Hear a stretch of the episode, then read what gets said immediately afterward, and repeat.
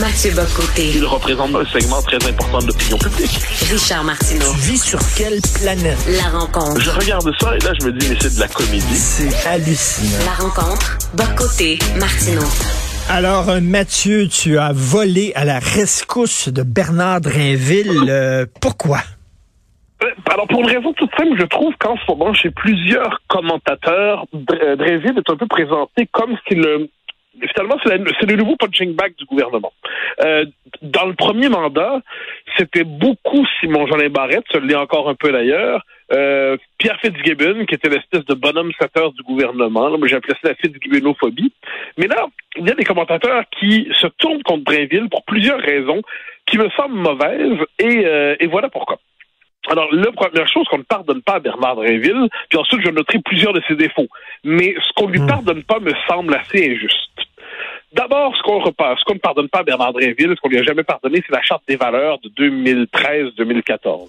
Hein, la charte de, il y a eu la charte de la laïcité grâce à la CAQ, mais sans la charte des valeurs de Bernard Drinville, qui était par ailleurs plus ambitieuse que la charte de la laïcité. Euh, Bernard Drinville qui avait décomplexé politiquement le nationalisme dit identitaire avec ça, en rappelant qu'il est légitime pour une société de poser ses normes, sa culture, et que la vocation des nouveaux arrivants, c'est de s'y intégrer, d'en prendre le pli. Eh bien, on ne lui a jamais pardonné ça chez ceux qui euh, totémisent, qui dit le, multiculturalisme, l'interculturalisme, la, la religion diversitaire. Et des années plus tard, il continue de lui en vouloir pour cela. Ils lui en veulent aussi, je ne sais pas t'en souviens, c'est un moment assez important, c'était le débat sur les avis juridiques autour de la charte. Et puis, on avait dit à Dreville, ah là là, il ne tient pas compte des avis juridiques de la charte.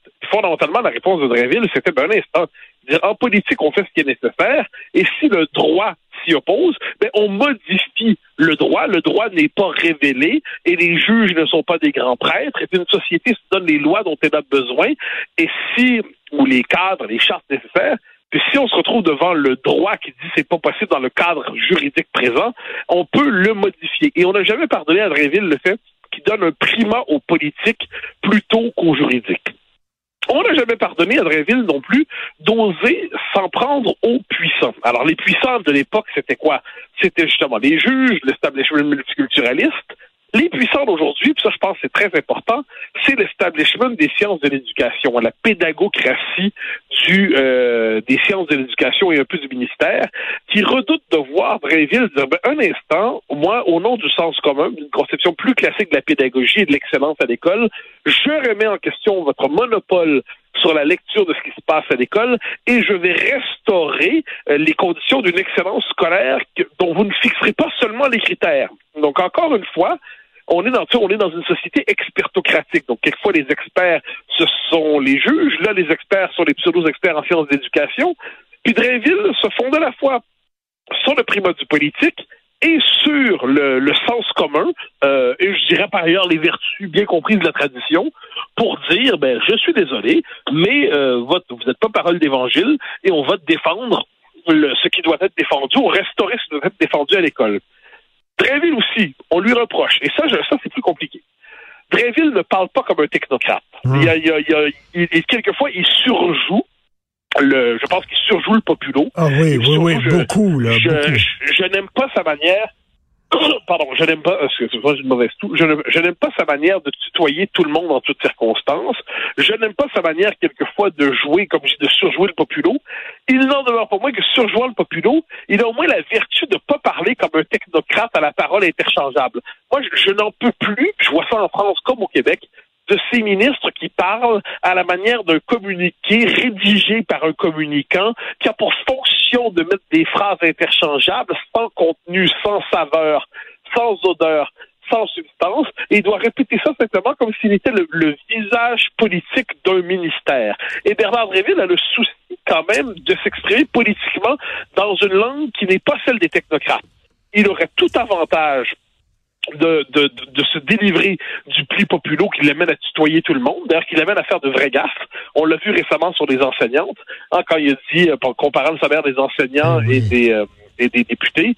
Là, on, moi, je suis persuadé que si à ce moment-là, lorsqu'il parle à Michel David, s'il s'il avait vouvoyé Michel David plutôt que s'il l'avait tutoyé, il ne se serait pas permis un propos de comptoir, un propos de taverne. Mais tu sais, c'est comme euh, effectivement, on dirait que il veut faire comme euh, tu sais Jean Garon puis euh, euh, des anciens ministres comme ça, Guy Chevrette, tu sais les ministres en bras de chemise puis qui, qui parlent là, comme sur un comptoir euh, de taverne, effectivement. Oui, trop, trop, c'est comme pas assez. Mais mais ça va l'autre fois, donc je, suis parfaitement capable de le critiquer là-dessus. Mais mais inversement, quand je regarde tous les politiciens interchangeables à la parole, à la parole neutralisée, vous vite, on lui pardonne pas non plus finalement de de parler pour qu'on le comprenne. Euh, ce qu'on pardonnait pas à Mario Dumont, soit dit en passant, rappelle-toi, on accusait Mario Dumont d'être populiste simplement parce qu'il parlait de manière à ce qu'on le comprenne et il parlait pas comme un fonctionnaire du, euh, du ministère de l'Éducation. Donc, derrière ça, qu'est-ce qu'il y a? Donc, c'est au-delà du cas de Drainville, parce que de Drainville, ensuite, il y a bien des choses qu'on pourrait lui reprocher, hein. mais ce qu'on critique à travers Drainville, c'est donc la légitimité du nationalisme identitaire, le primat du politique sur le juridique, le primat du politique sur l'expertocratique, euh, la capacité de se faire comprendre, puis à partir de ça, il y a une forme de vieille, de, comment dire, d'acharnement de, certains commentateurs contre lui qui ne peuvent s'empêcher de lui vomir dessus, de lui dégueuler dessus et d'en appeler même à son, euh, son expulsion du Conseil des ministres. ça, je l'entends de temps en temps.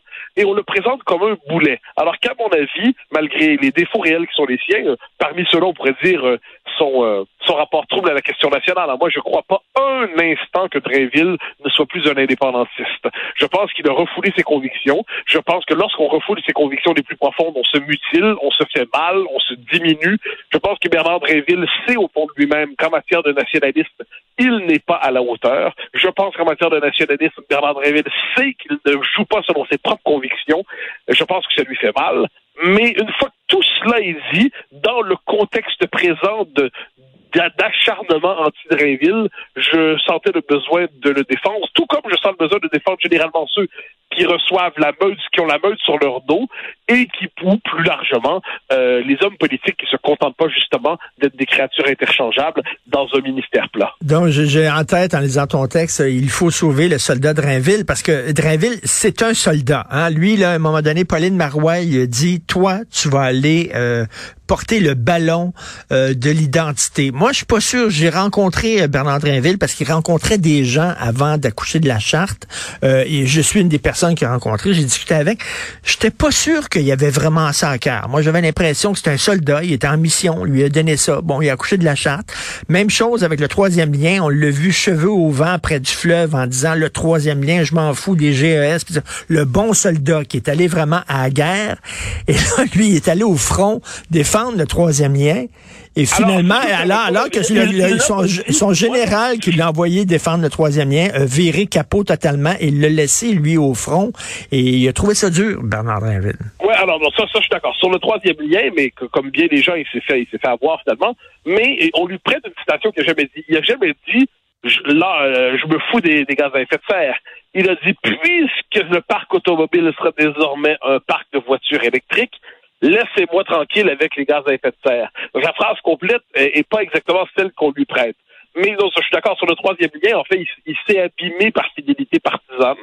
Euh, Mais pouvait-il faire autrement? La, la CAC, comme je dis, le, drame de la CAC, c'est qu'on n'est pas. Tu sais, finalement, le PQ c'était le parti du troisième référendum. La CAC c'est le parti du troisième lien. Hein, de ce point de vue, il y a une forme de chute ontologique dans l'histoire politique récente du Québec.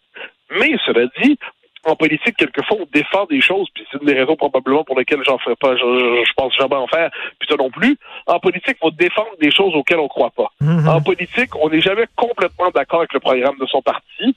Et moi, je suis de ceux qui croient que Drainville en gros, c'est quoi son calcul? Il s'est dit, je sens l'appel de la chose publique, je veux faire de la politique pour servir le Québec. Le Parti québécois est mort, c'est ce qu'il se disait. Le nationalisme aujourd'hui est dans un, le souverainisme est dans un cul-de-sac, l'autonomisme est la voie de l'avenir. Bon, pour un, politiquement court terme, je vais aller là-dedans, je vais représenter le pôle nationaliste à la CAQ. Et là, qu'est-ce qui s'est passé depuis? Ben, le pauvre Drainville, ça c'est compliqué. Parce que il a dû acheter un programme qui n'était pas nécessairement le sien. Euh, il s'est, il en a payé le, coup, le prix politiquement. Sur la question de la souveraineté, ben, il voit aujourd'hui, j'en suis convaincu, la question nationale reprendre forme. Et me semble que Bernard Réville va demain, là, je l'imagine dans un débat expliquer qu'il faut s'opposer à la souveraineté ou que c'est absurde, inimaginable. Mais cela dit, il est dans une coalition qui l'oblige à faire des choix qui ne sont pas nécessairement les siens. Et sur la question de l'éducation, c'est son dossier en ce moment, mais franchement, moi, je suis d'accord avec lui. Sur la question de l'éducation, on peut avoir des désaccords mineurs, mais il, a une lecture de fond qui me semble adéquate de l'école. Puis les premiers à s'en rendre compte, ce sont les pseudo-spécialistes en sciences de l'éducation qui font des lettres contre lui pour dénoncer l'excellence, puis le mérite, et puis les notes, et puis la grammaire, pas loin de la dictée. Et puis ces gens-là qui rêvent de faire de l'école le laboratoire de la société inclusive égalitaire, vite à sa manière, lui, une conception d'école plus classique. Et de ce point de vue, c'est l'héritier politique de Jean Garon à l'éducation. Et moi, j'aime bien ça quand avec son idée d'institut de l'excellence en éducation en disant, ben là, il y a toutes sortes de méthodes qui sont utilisées. On va aller voir objectivement, scientifiquement, quelle méthode fonctionne et quelle méthode ne fonctionne pas et quelle méthode relève de l'idéologie et quelle méthode relève de la pédagogie aussi. C'est important, ça. Ah, ben ça, et ça, c'est très important parce que, tu vois, ça, c'est un des drames aujourd'hui. L'université est tellement, je dirais, déréglée mentalement qu'elle produit beaucoup de faux savoirs. Je veux dire, franchement, quand on regarde ce qui se passe dans les départements, je parle même pas des, des, machins genre instituts de recherche, je sais pas, néo-féministe et tout ça, mais en sociologie, département que je connais un peu, euh, les départements, euh, domaine que je connais un peu, en, Sciences Po, il y a beaucoup de savoir qui est purement idéologique, il hein, faut se le mm, dire. Mm, euh, mm, beaucoup de gens qui, tu sais, ils portent leur diplôme à la boutonnière, puis ils peuvent pas s'empêcher de se prendre pour des savants. Ce sont des idéologues de la pire espèce. Et c'est aussi vrai, sinon encore plus vrai en sciences d'éducation. Donc, que fait Drainville? Il dit, ben, je vais créer une structure parallèle qui va être capable de se délivrer de ces contraintes idéologiques, puis qui va permettre d'aller bon, directement à la rencontre des faits. Mais moi, je pense que ça, c'est vrai, mais pas juste dans l'éducation. Rappelle-toi le Parti québécois de 2012 à 2014, quand il a pris le pouvoir, euh, c'est Pierre Duchesne, qui était ministre de l'Éducation, je crois, de l'enseignement supérieur, qui avait proposé de hum, faire des chaires d'études sur le Québec, parce que le, sujet Québec, l'objet Québec était abandonné par l'université, ou alors il était complètement idéologisé. Et puis là, il dit, ben, on va faire des chaires d'études qui vont permettre de reconstruire sur le plan des études supérieures l'objet Québec. Ben, je pense que, donc en histoire nationale, puis en géographie, puis ainsi de suite, ben, euh, Blainville, en matière d'éducation, qui est son domaine en ce moment, on va créer un institut qui ne sera pas dominé par les néo-pédagogistes un peu fous, et puis qui va être un endroit où on va pouvoir vraiment prendre au sérieux la question de l'école. Je pense qu'il a la bonne méthode en ces matières. Puis encore une fois, ça fait grincer, ça fait hurler. Drainville, ça veut dire, je pense que c'est le bon côté de la charte des valeurs pour lui.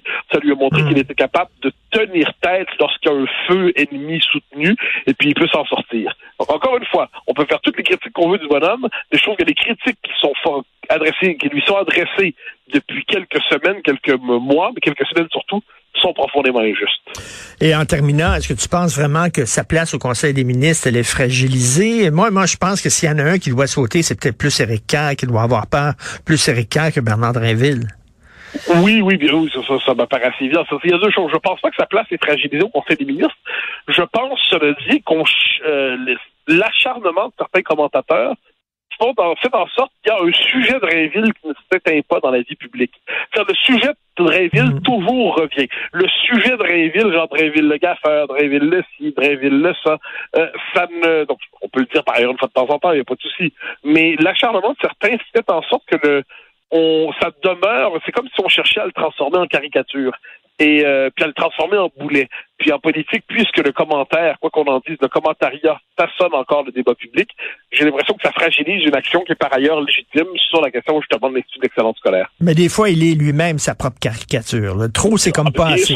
Il y a, il y a, il y a, il y a même plus que le client demande des fois. Ah oui, mais l'entretien au devoir avec Michel David, quand il se met à tutoyer, comme là, fais pas ça, tu ne fais pas ça. Bernard, on va se tutoyer si on, si on dîne, si on soupe, si on se rencontre en privé, mais dès lors qu'il y a une caméra qui est ouverte, dès lors qu'il y a un micro qui est ouvert, euh, quand tu es ministre, tu vois et tu ne tutoies pas. Mais ça, j'ai l'impression que j'espère qu'il aura retenu la leçon de ce point de vue. D'ailleurs, à tous les hommes politiques, je les invite à se vouvoyer publiquement, en privé, qu'ils fassent ce qu'ils veulent. Et le vouvoiement public, je pense que c'est la règle quand on est en, en, politique. Ben, je vous remercie beaucoup, Monsieur Boccoté, et on se reparle eh demain. Ben, au plaisir, M. Martineau. bye bye.